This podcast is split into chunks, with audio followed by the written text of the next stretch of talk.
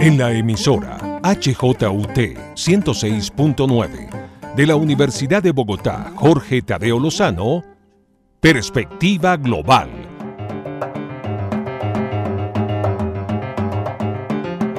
Un análisis a todos los cambios y retos que el siglo XXI le plantea al mundo. Presenta y dirige Doris Ramírez Leighton, experta en relaciones internacionales e investigadora de Asia-Pacífico.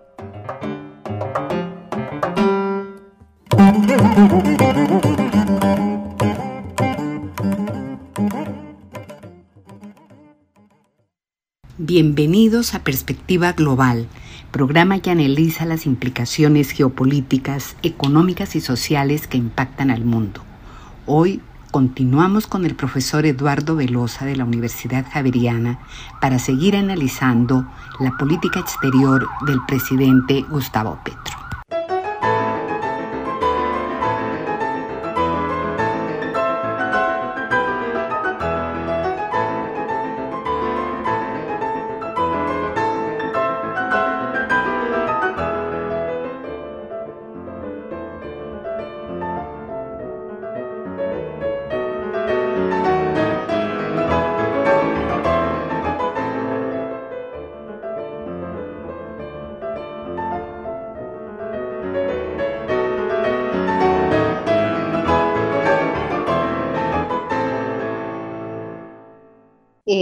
Doctor Eduardo Velosa, yo creería que deberíamos irnos ahora a un par de temas concretos en la política exterior del presidente Gustavo Petro. Una que todavía no está analizada en, el libro, pero em, la otra, desde luego, que es, mm, creería yo que muy positiva, que es la reapertura de las relaciones de Colombia con Venezuela.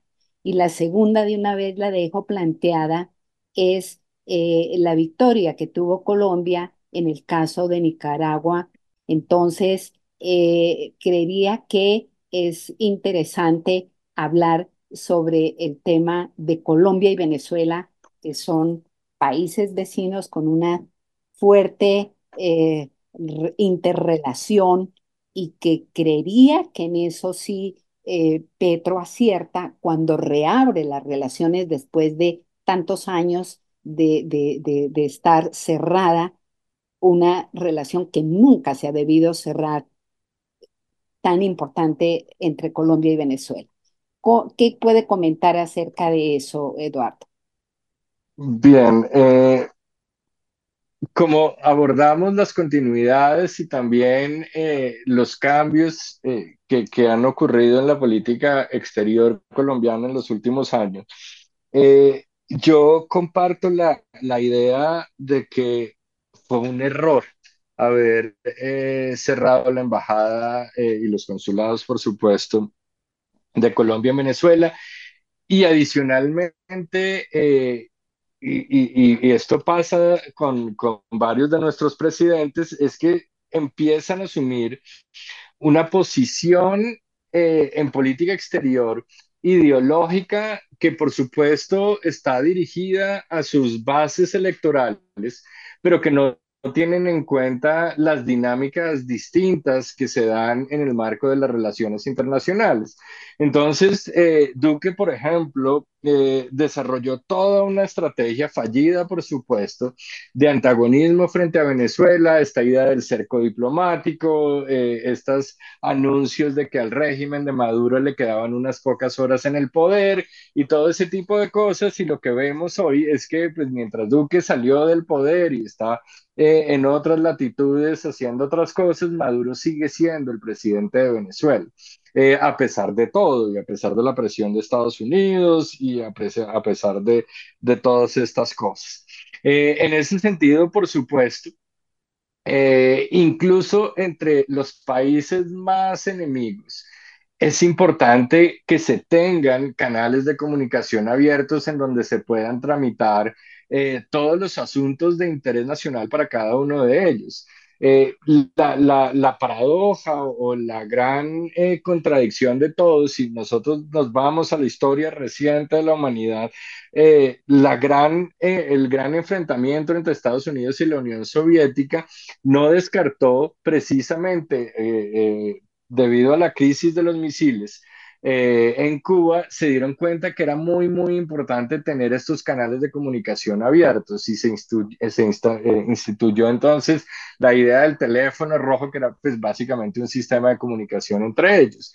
Entonces, la decisión de Duque, repito, fue un gran error y eh, por el contrario, creo que, que el, el, acercamiento entre los dos y estar, eh, tener estos, estos canales de comunicación abiertos es muy, muy importante para proteger los intereses de los colombianos y las colombianas en Venezuela, los colombianos en nuestro territorio que hacen negocios o que tienen intereses en Venezuela y por supuesto, digamos desde el marco general, los intereses de Colombia.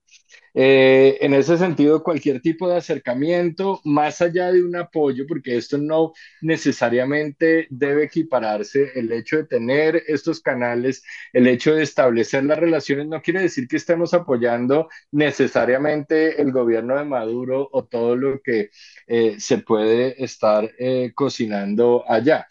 Por supuesto, hay una afinidad ideológica, hay unos, unos elementos que vienen incluso de los años 90 eh, entre la relación muy cercana entre Petro y, el chavismo, el bolivarianismo eh, e incluso el, el madurismo, pero independientemente de esa cercanía, por supuesto, es muy, muy importante esta reapertura y estos diálogos que, que han suscitado.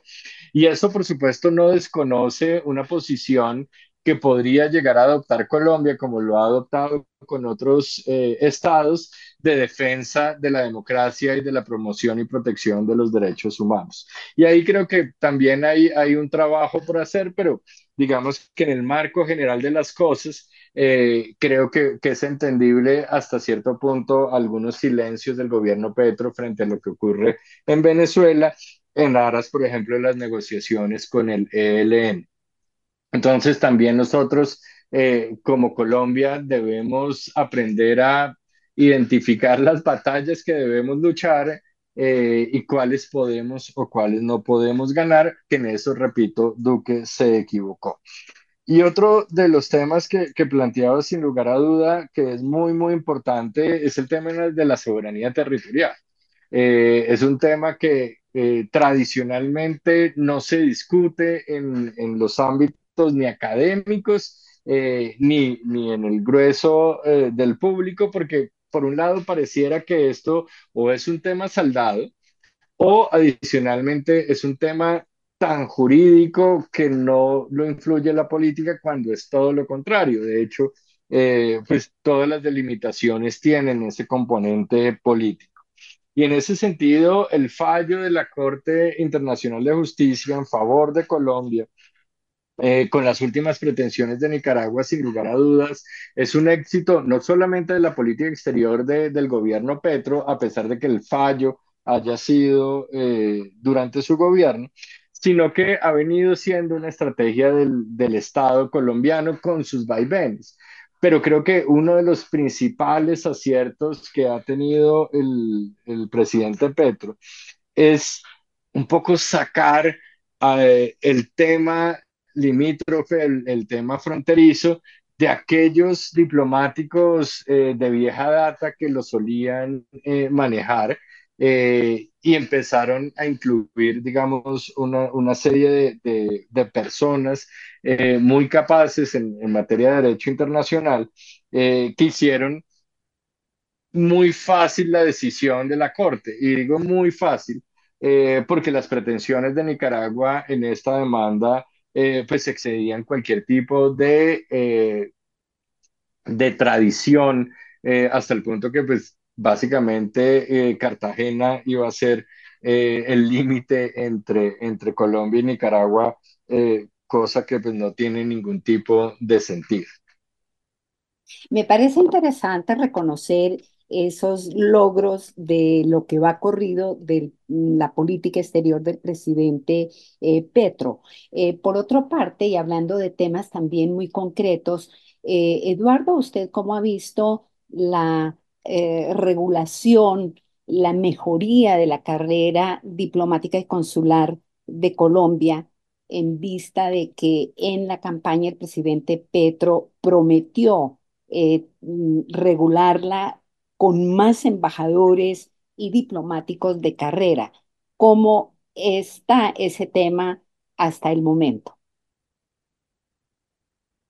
Acá eh, nosotros y particularmente yo he venido manejando una frase eh, que ha sido criticado por ella, pero todavía me sostengo, y es que la política de gobierno puede cambiar en Colombia, pero la política exterior colombiana no cambia. Eh, ¿Y esto qué quiere decir? Hay unos rasgos fundamentales dentro de la política exterior colombiana eh, que desafortunadamente han sido muy, eh, muy duros de cambiar. Y uno de ellos es precisamente el manejo político eh, de las plazas, de la carrera diplomática y, en últimas del servicio exterior colombiano. Eh, y, me acuerdo en alguna entrevista eh, que me hicieron comparando los dos programas de gobierno de los entonces candidatos Gustavo Petro y Rodolfo Hernández, yo les, le decía a la periodista, el, el, programa de política exterior de, de Rodolfo Hernández no tiene sentido. Eh, no tiene nada de esta idea de cerrar las embajadas simplemente para ahorrarse unos pesos. Eh, la idea, digamos, de, de, tener una posición de Colombia en una cantidad de temas pues no, no correspondían con la tradición. Mientras que el, el, el, programa de gobierno, la campaña como tal en política exterior de Petro, decía todo lo que debía decir. Eh, mirar a la región de una mejor manera, eh, no ser, digamos, eh, subordinados a la política exterior de Estados Unidos. Eso no quiere decir enfrentarnos a Estados Unidos, sino reconocer en cuáles temas podemos trabajar en juntos, en cuáles nos vamos a separar y, y para de contar. Y uno de ellos, por supuesto, era profesionalizar aún más el servicio exterior colombiano. Pero desafortunadamente, repito, esto no, no ha pasado. Eh, y no ha pasado porque se han pagado favores políticos, eh, se han premiado eh, acciones durante la campaña y entonces se nombran personas que no tienen las competencias y que incluso han ido por encima de las regulaciones eh, que en esa materia se tienen, a pesar de que, por supuesto, eh, la Constitución le dice al presidente, vea, usted es el encargado de dirigir las relaciones exteriores. Eh, y otro tema importante que, que, acaba de ocurrir y que analizamos en el, en el libro es que incluso el número de personas que podían acceder al, al concurso de, ingreso a la carrera diplomática, es decir, aquellos que iban a pasar el primer año en el curso y a partir de ahí iban a poder entrar a, en periodo de prueba como terceros secretarios o terceras secretarias a la Cancillería, la disminuyó Petro. Es decir, que por un lado se maneja un discurso, es que todavía necesitamos nombrar gente de afuera porque no tenemos la planta suficiente para cubrir todos los, los lugares y todos los puestos de trabajo, pero si seguimos disminuyendo en vez de aumentar estas, esta base de la pirámide, pues nunca lo vamos a lograr. Eh, y en ese sentido, pues es una promesa incumplida de la campaña de Petro y seguimos entonces bajo las mismas lógicas de la política exterior colombiana. Es decir, lo mismo que hacía Duque, lo mismo que hizo Santos, lo mismo que hizo Uribe y de ahí para atrás, porque siempre se ha considerado la carrera diplomática como un premio. Eh, y lo vemos, qué sé yo, exfiscales, por ejemplo, gracias por sus servicios, váyase a una embajada, como si en la embajada no se trabajara. Eh, y así somos, y así seguimos siendo. Eduardo, nos queda muy poco tiempo, pero hay un tema central que esta entrevista no puede faltar y es eh, cuál es, su punto de vista sobre la política de drogas del presidente eh, Petro sobre todo lo que tiene que ver eh, con la referencia a Estados Unidos. Estados Unidos, ¿qué, qué, qué está comentando sobre la política de drogas del presidente Petro?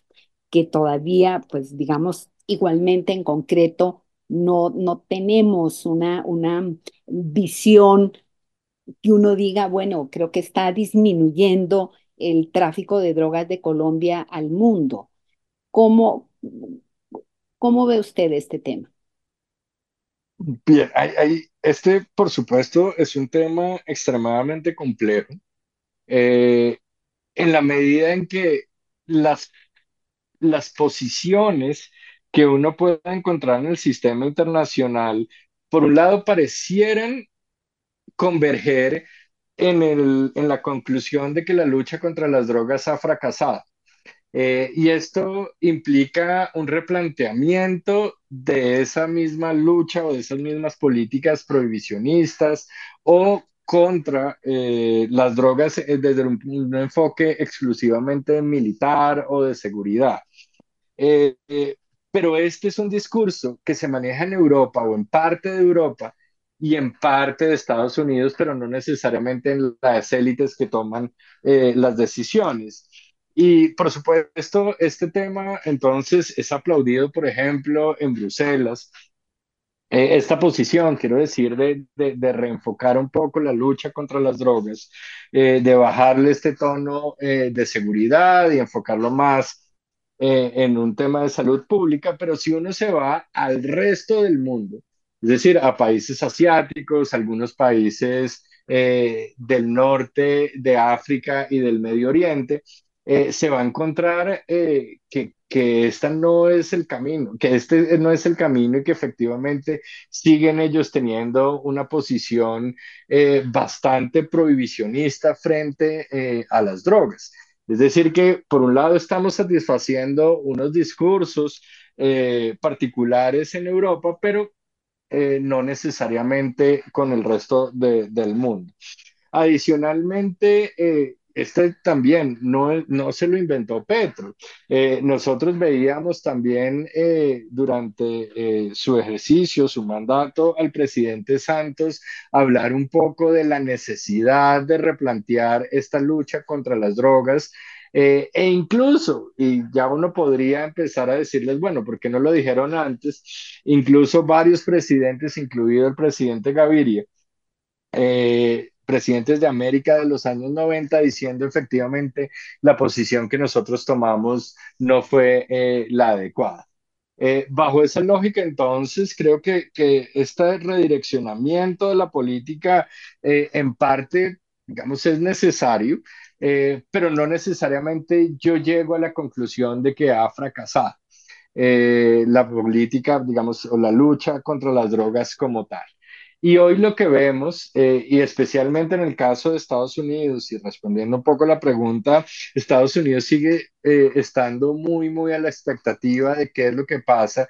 Vemos que el, la erradicación de cultivos ilícitos pues no toma la forma que debería tomar independientemente de cuáles sean los incentivos, si negativos o positivos, para que los campesinos cambien eh, estos, estos cultivos por otros que sean considerados lícitos. Por otro lado, eh, hay una política muy fuerte de, de incautación, pero también eh, la cocaína ya no es una de las principales drogas eh, de consumo en Estados Unidos y por supuesto, y esto lo ha señalado también el presidente Petro, eh, toda la, la, crisis que ha venido viviendo Estados Unidos con el fentanilo, pues hace que efectivamente empecemos a tener otras dinámicas en materia del consumo y por supuesto de todo el negocio alrededor de la cocaína.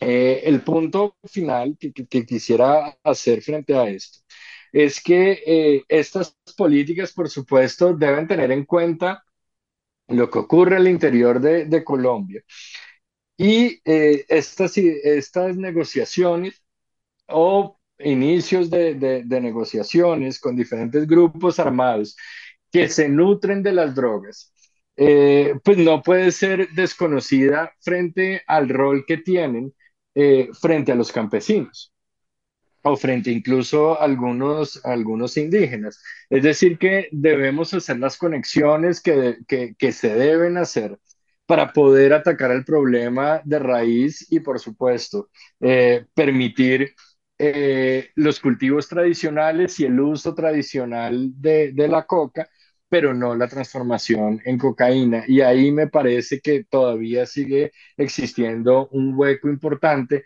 entre la narrativa de la paz total, la narrativa de la lucha contra las drogas o el reenfoque eh, de, el abordaje al, al, problema de las drogas psicoactivas ilícitas y por supuesto las relaciones que podemos llegar a tener con nuestros vecinos y por supuesto con Estados Unidos. Y, y para, para, cerrar, precisamente eh, lo que vemos que está ocurriendo en este momento en Ecuador, que por supuesto pues no lo trabajamos eh, en el libro, trabajamos las relaciones con Ecuador, pero no lo que está eh, recientemente sucediendo, pues vemos que efectivamente estas dinámicas de, las drogas y la política eh, son dinámicas y son móviles. Y lo que eventualmente nos ocurría a nosotros en los años 90, de una captura o incluso finales de los años 80, una captura por parte de los narcotraficantes del Estado, lo vemos empezar a, nacer de una manera muy profunda en, en el Ecuador. De tal manera que las soluciones no pueden ser exclusivamente de Colombia. Es verdad, sobre todo en el tema que usted acaba de comentar sobre Ecuador, pues es muy, ha sido muy impresionante lo que está sucediendo en ese país que antes era realmente un remanso de paz. Eh, pero uno de los temas que muchos analistas hoy comentan es que los carteles de América Latina se fueron todos a Ecuador porque allá les queda muy fácil el blanqueo del dinero, porque es una economía completamente dolarizada, con bancos, con, bueno, pues es que allá no se maneja el, la moneda de ellos, que antes era el sucre, sino el dólar, que es lo que le podría pasar a Argentina en caso de que mi ley llegue a, a concretar la dolarización de Argentina. Bueno, ese es un punto aparte, pero que en otro momento haremos las relaciones de Colombia con Ecuador, que también es un vecino muy importante. Eduardo, para terminar, ¿cuál sería para usted el mayor desafío que tendría el gobierno del presidente Petro en relación con la política exterior, tema que estamos tratando? Creo que eh, el mayor desafío es aterrizar todo lo que plantea eh, y asumir las consecuencias económicas, sociales, políticas de lo que plantea.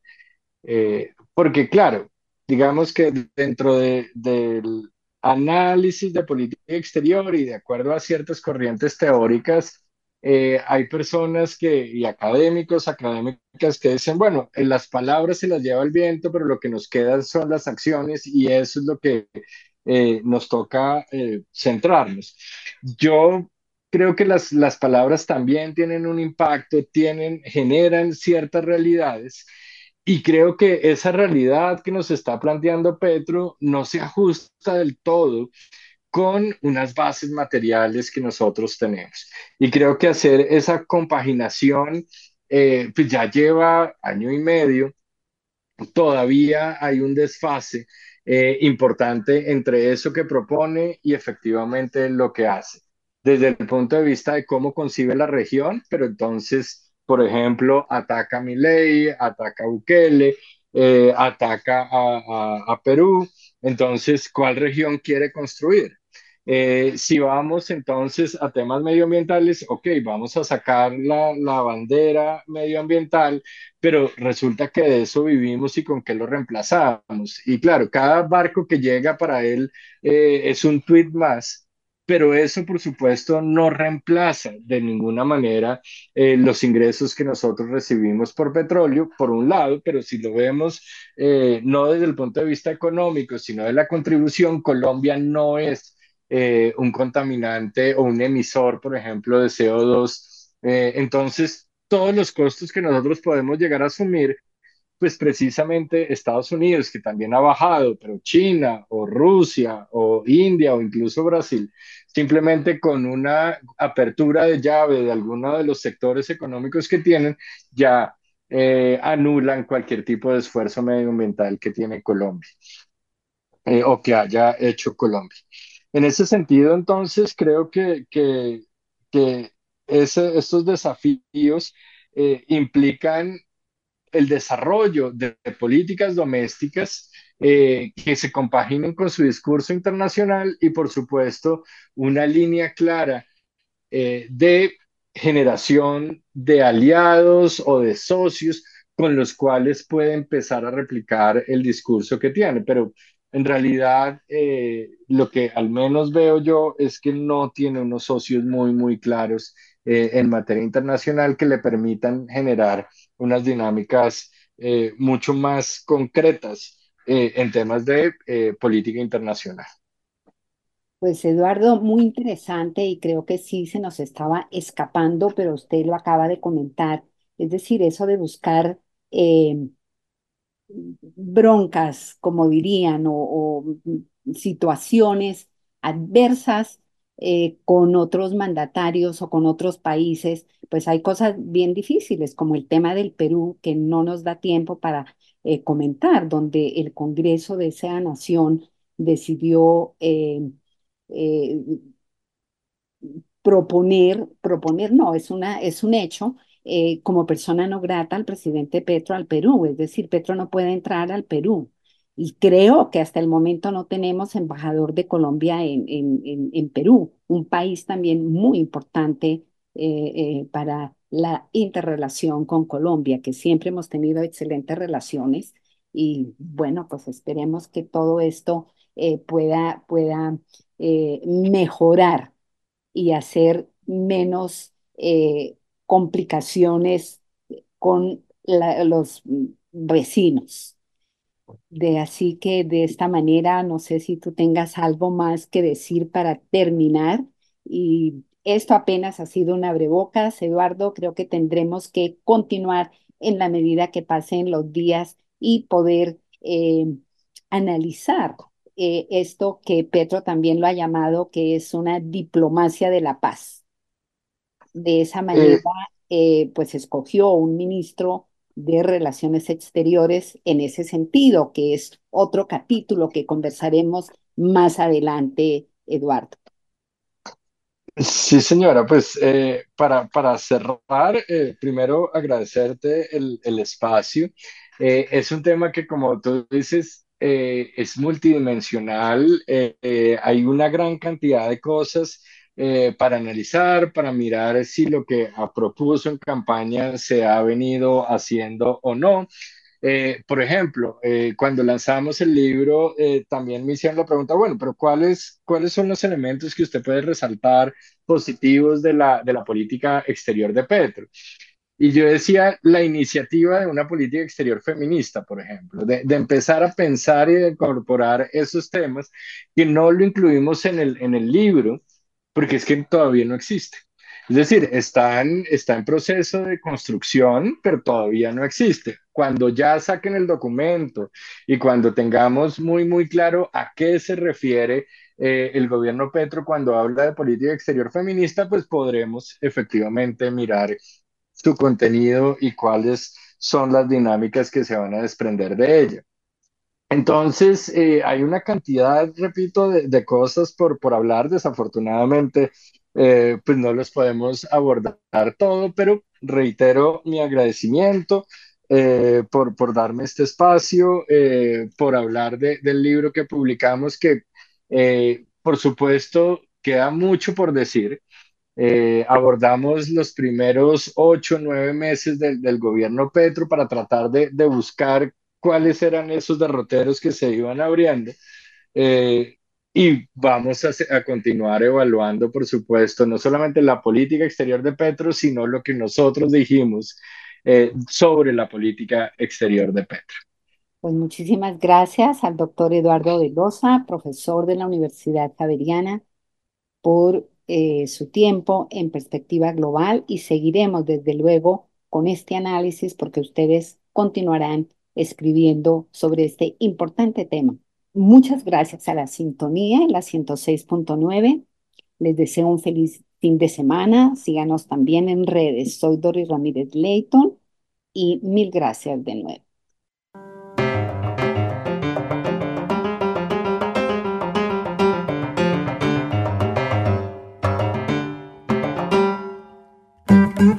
En la emisora HJUT 106.9 de la Universidad de Bogotá, Jorge Tadeo Lozano, Perspectiva Global.